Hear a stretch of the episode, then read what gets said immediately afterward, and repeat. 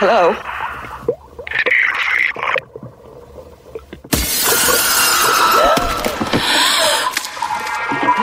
Salut, c'est Cinédrome. Une chronique mensuelle de films rares, de films oubliés, inconnus, invisibles, ratés ou réussis, bizarres, bis ou carrément Z. Une chronique du cinéma des marges et de la déviation. On ferme les yeux, on ouvre les oreilles, c'est Cinédrome.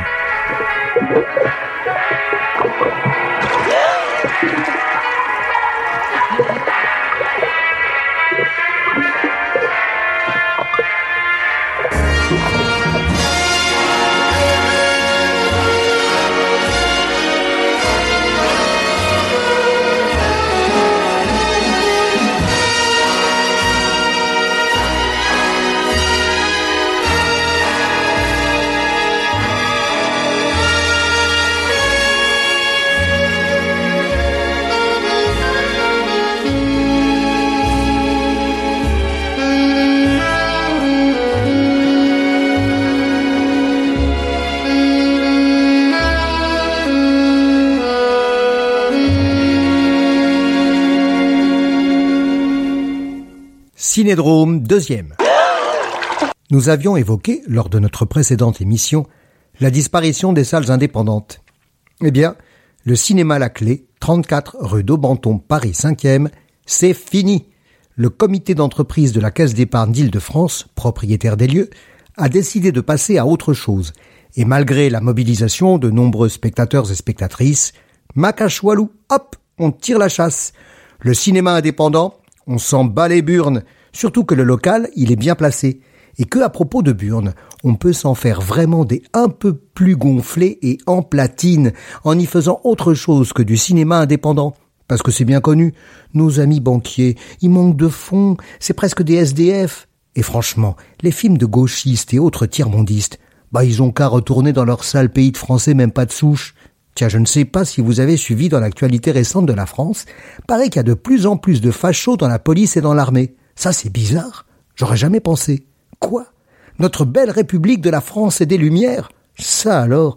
Moi qui croyais naïvement que dans la France il y avait eu que des résistants. Bon, ben à propos de guerre, on peut toujours se dire c'est juste une bataille. Le cinéma la clé, il va renaquir de ses cendres. Affaire à suivre donc, et je vous invite, of course, à la suivre, cette affaire, et surtout, à vous mobiliser. Mais tout de suite, entrons dans le vif du sujet de ce deuxième cinédrome. Je vous avais promis du Mario Bava, du Giallo, du fétichisme d'assassin ganté et au rasoir. Chose promise, chose donnée. On va donc y aller dans le vif du sujet, voire dans le sujet à vif. Ça va saigner. À l'affiche donc de ce deuxième cinédrome, Six femmes pour l'assassin de Mario Bava.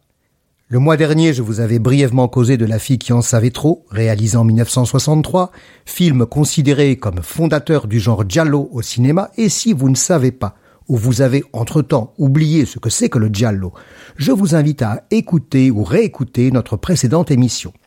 Un an plus tard donc, en 1964, Bava, Mario, remet le couvert avec ce véritable chef-d'œuvre du genre. Six femmes pour l'assassin, film italien, on s'en serait douté, mais aussi de coprode franco-allemande, d'une durée d'une heure et vingt-huit minutes, c'est précis, somptueusement en couleur, la fille qui en savait trop était en noir et blanc, avec la formidable Eva Bartok, Cameron Mitchell, Dante Di Paolo, Thomas Reiner, Ariana Gorini, Marie Arden, Franco Ressel, Claude Dantes, c'est une femme, Luciano Pigozzi, c'est un homme, haha, Léa Kruger et Massimo Righi tout ce beau monde sur un scénario de Giuseppe Barilla, Mario Bava et Marcello Fondato, sur une musique signée Carlo Rustichelli, photo Ubaldo Terzano, mais disons-le tout de suite, Mario Bava y a mis toute sa patte. Petit rappel sur Mario Bava. Mario Bava, 1914-1980, est un grand artiste artisan du cinéma d'exploitation italien. Il a tâté de tout, ou presque, péplum, western, fantastique, horrifique, science-fiction – Grand chef-op, spécialiste des trucages, à l'ancienne, on ne disait pas alors effets spéciaux, il a une filmographie officielle et officieuse incroyable. Son premier grand film, c'est Le Masque du démon, 1960, d'après Gogol, s'il vous plaît, avec Barbara Steele. Film horrifique gothique qui marquera et traumatisera des générations entières de cinéphiles et de cinéastes. Sans oublier Kaltiki, le monstre immortel, 1959. Hercule contre les vampires, 1961. Ça, fallait vraiment y penser. Les trois visages de la peur, 1963, film à sketch, nous y reviendrons. La planète des vampires, 1965, qui inspirera pour notre plus grand bonheur et notre plus grande terreur Ridley Scott pour le premier Alien. Opération Peur, 1966. Danger diabolique, 1968. L'île de l'épouvante, 1970. Le titre italien original à lui seul fait déjà rêver. Cinque bambole per la luna d'agosto. Cinq filles dans une nuit chaude d'été. Film qui préfigure la baie sanglante 1971 et invente avant la lettre le slasher. La maison de l'exorcisme 1973, Lisa et le diable 1974, Choc 1977. Tout ça pour dire à toute vitesse que Bava en a inspiré plus d'un et non des moindres, et notamment Dario Argento, dans sa meilleure période avec ses films giallo et horrifiques, L'oiseau plumage de cristal 1970, Le chat à neuf queues 1971, Quatre mouches de velours gris la même année, mais oui. Profondo Rosso, Les frissons de l'angoisse 1975, remarquable. Suspiria 1977, Inferno 1980, Ténèbres 1982, Phenomena 1985. Bon. Mais si femme pour l'assassin, le pitch, c'est quoi? Eh ben, c'est pas facile à dire sans dévoiler l'intrigue. Bien sûr, si vous allez fureter sur Internet, ben, ça va être terrible. Un peu comme tous les tours de magiciens qui sont livrés clé en main. Hein Mais la poésie et la surprise dans tout ça, hein? Bon, j'en dirai le minimum sur le synopsis et on se concentrera sur l'ambiance du film. Voilà. Six femmes pour l'assassin. Ben, on peut dire que le titre annonce la couleur. Vous avez compris Six femmes vont y passer. Le dit tueur est masqué, visage absent et fantomatique, recouvert d'un bas blanc opaque, tout en noir, chapeau, impair et gants, avec, pour ne rien gâcher, une main métallique avec des crochets marrants qui font un peu penser à Freddy, celui des de la nuit de Wes Craven. Bon, dit comme ça, et surtout vu d'ici et d'aujourd'hui, n'est-ce pas, ça peut paraître anecdotique, voire ringard. Pourtant, le film passe la rampe à plus d'un titre, à condition bien sûr de se laisser faire. Car tout baigne dans une ambiance à l'esthétique baroque très soignée, ancrée dans son époque et curieusement au-delà, une sorte de néo-gothique des Sixties. Nous sommes à Rome. Ça commence par une nuit d'orage. Une enseigne à moitié détachée se balance sous la pluie et les coups de tonnerre. Une magnifique bâtisse, presque un château.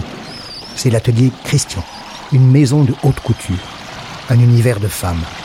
La première victime est assassinée dans le parc. C'est Isabelle, qui travaille comme mannequin pour l'atelier sous les ordres de la comtesse Christina Como, Eva Bartok. Puis, son cadavre sera retrouvé dans une armoire affreusement mutilée. Et les meurtres vont s'enchaîner avec un point commun. Toutes les femmes assassinées travaillent pour cette maison.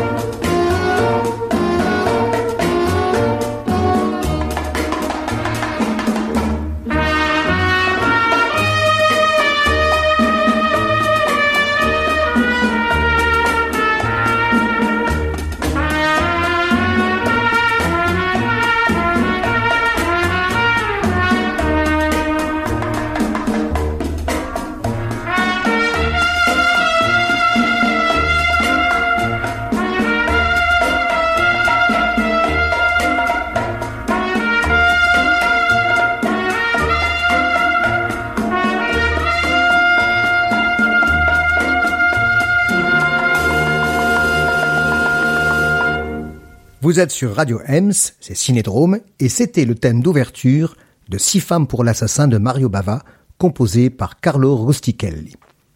Du film, je ne dévoilerai rien d'essentiel en disant qu'il ne s'agit nullement ici d'une histoire vulgaire et banale de serial killer. On le comprend très tôt, dès que Nicole, collègue et colocataire d'Isabelle, la première victime, découvre son journal intime. Et c'est à partir de cette découverte que tout va s'enclencher et s'emballer. Le journal d'Isabelle, contenant, comme vous l'avez peut-être déjà compris, des secrets multiples. Eh oui. Eh oui. Il y a des fois dans la vie, on fait des erreurs fatales, et Nicole, la pauvre Nicole, connaîtra un sort pas très enviable. Elle aura tôt fait d'être également assassinée par le monstre masqué au cours d'une scène nocturne inoubliable dans un magasin d'antiquités, sur fond de lumière baroque saturée, clignotant en bleu, vert et rouge profond. Le travail sur les éclairages, les décors et la photo plongent tout le film dans un univers théâtral hyper esthétique, avec un réalisme fantastique flamboyant qui décuple la tension et la montée de l'angoisse, la sauvagerie érotico-sadique, macabre et raffinée des mises en scène des meurtres, tous filmés comme une performance ou comme une œuvre d'art contemporain. Esthétisme qui n'a cependant rien de facile ni de gratuit.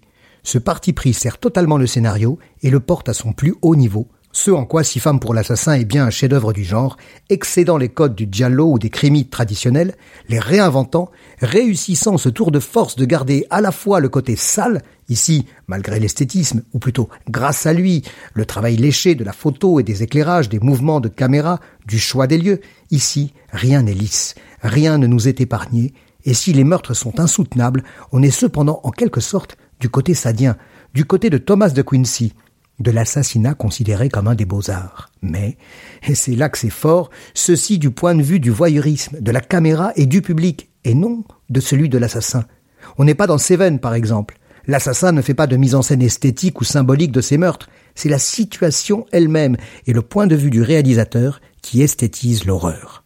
C'est le choix des lieux, les vieilles belles maisons romaines fantomatiques et décaties, et du milieu, un univers de femmes, de mannequins, de chair ou de plastique, qui semble organiser et vertébrer le synopsis et non l'inverse. À partir de là, le whodunit qui l'a fait, qui est l'assassin, est lui-même excédé par le fétichisme débordant et l'esthétisme exubérant de Mario Bava. Le film flirte avec une atmosphère fantastique tout en évitant les pièges de la facilité et en restant, si j'ose dire, les pieds sur terre, concret, réel, cohérent. Bava ne se perd pas en route, il maîtrise son histoire jusqu'au bout, jusqu'à son dénouement final. C'est une horlogerie précise qui n'est pas sans rappeler certains ressorts de grands auteurs comme Boileau et Narcejac par exemple. On peut ainsi penser à D'entre les morts qui a inspiré Hitchcock pour Vertigo, à Celle qui n'était plus, Clouseau pour Les Diaboliques, les mêmes Boileau et Narcejac qui ont d'ailleurs collaboré au scénario des Yeux sans visage de Franju, autre grand maître s'il en est. Les lieux, le milieu, l'époque, ou comment chacun de ces angles d'attaque fonctionne à plein régime et déplie, déploie le noyau dur d'un scénario qui tient pourtant en un simple petit schéma. Comme on le sait, ce n'est pas en soi la complexité ou l'intelligence réelle ou supposée d'un synopsis qui fait un bon film ou un bon roman. Ce sont les mécaniques à l'œuvre, le parti pris de la mise en scène, sa direction artistique, sa distribution qui lui donne un corps. Les lieux, ce sont pour l'essentiel des intérieurs. Le château de l'atelier Christian, qui passe d'une atmosphère rose bonbon de défilé de mode, lieu de travail de femmes mannequins, le terme est important, qui déambulent dans des robes somptueuses au cauchemar d'une maison presque hantée, aux rideaux de velours rouge, pièces sombres et inquiétantes, miroirs, mannequins de couturières, ceci réifiant comme en écho et en réplique les femmes vivantes, mais bientôt mortes. Les maisons et appartements anciens, le magasin d'antiquités, l'extérieur, la ville, Rome, à la grande différence de la fille qui en savait trop, sont comme absents, gommés.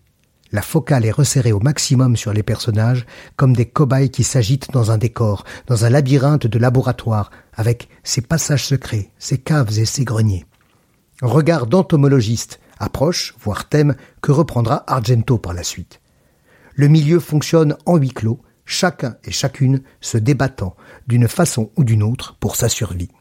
Quant à l'époque, nous sommes au début des années 60, et elle aussi délivre ses propres codes, notamment son érotisme bridé et en surface, qui peut certes sembler très sage pour aujourd'hui, mais à y regarder de plus près, Les limites de l'époque, n'oublions pas la censure, le poids de la bien-pensance catholique, n'empêchent nullement les scènes sulfureuses ni la violence, et le simulacre du viol saute aux yeux dans les scènes de meurtre.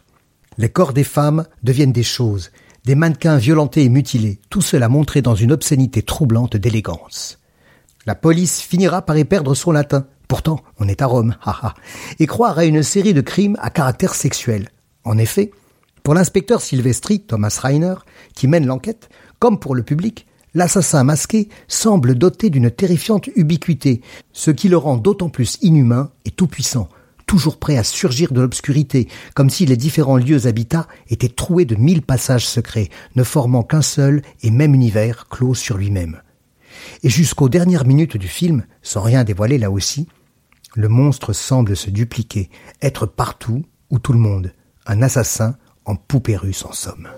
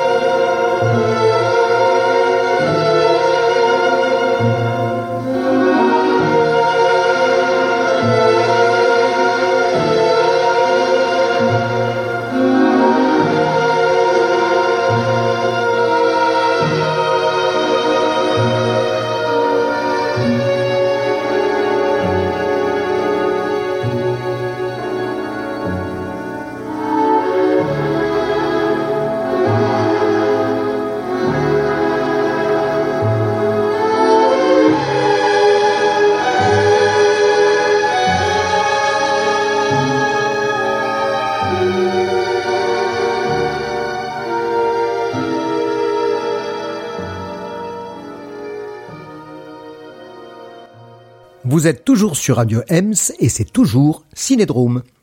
Mario Bava a posé les bases du dialogue au cinéma avec La fille qui en savait trop.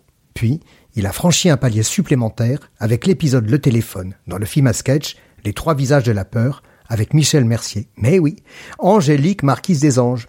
Mais c'est bien avec Six femmes pour l'assassin qu'il lui donne sa forme complète et fétichiste en diable.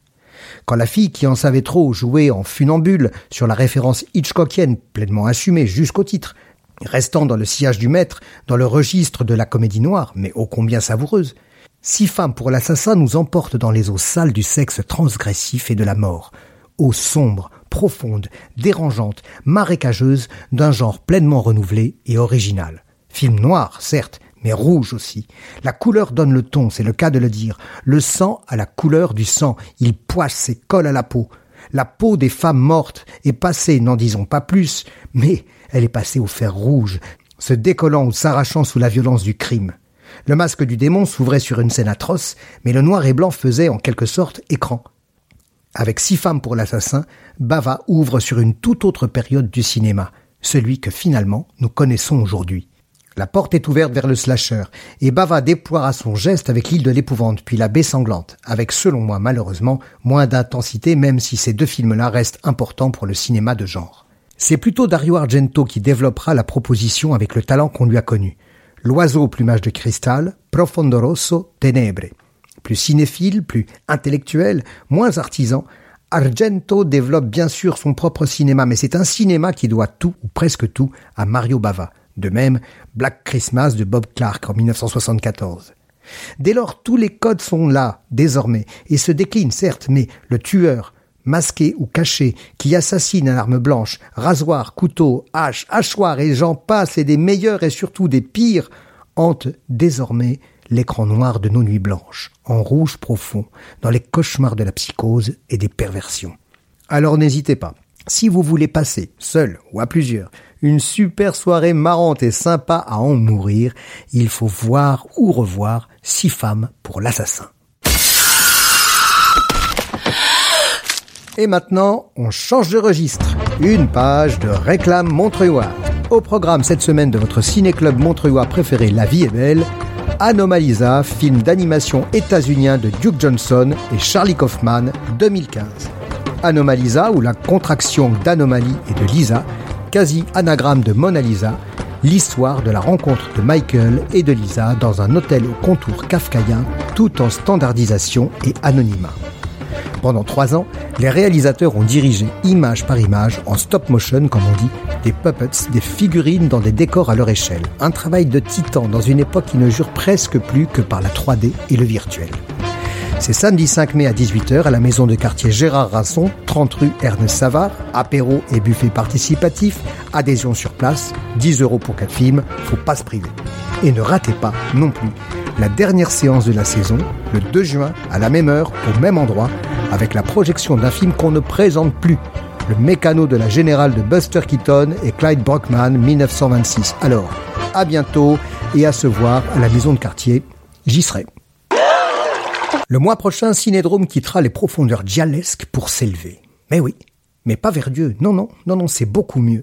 On va partir loin, très loin, dans l'espace intergalactique, avec un film magistral et carrément pas connu. Je n'en dis pas plus, surprise, surprise, on va flotter en apesanteur et se perdre dans le cosmos. Alors d'ici là, entraînez-vous et préparez-vous pour le décollage, parce qu'on va s'arracher à l'attraction terrestre et ça va décoiffer. Vous pouvez retrouver toutes ces infos ou réécouter Cinédrome en podcast sur Radio Ems, la radio de Montreuil et de l'Est parisien. Eh oui, c'est l'heure des adieux déchirants. Cinédrome, c'est fini pour aujourd'hui. On se retrouve le mois prochain, le premier mardi, à 18h. Salut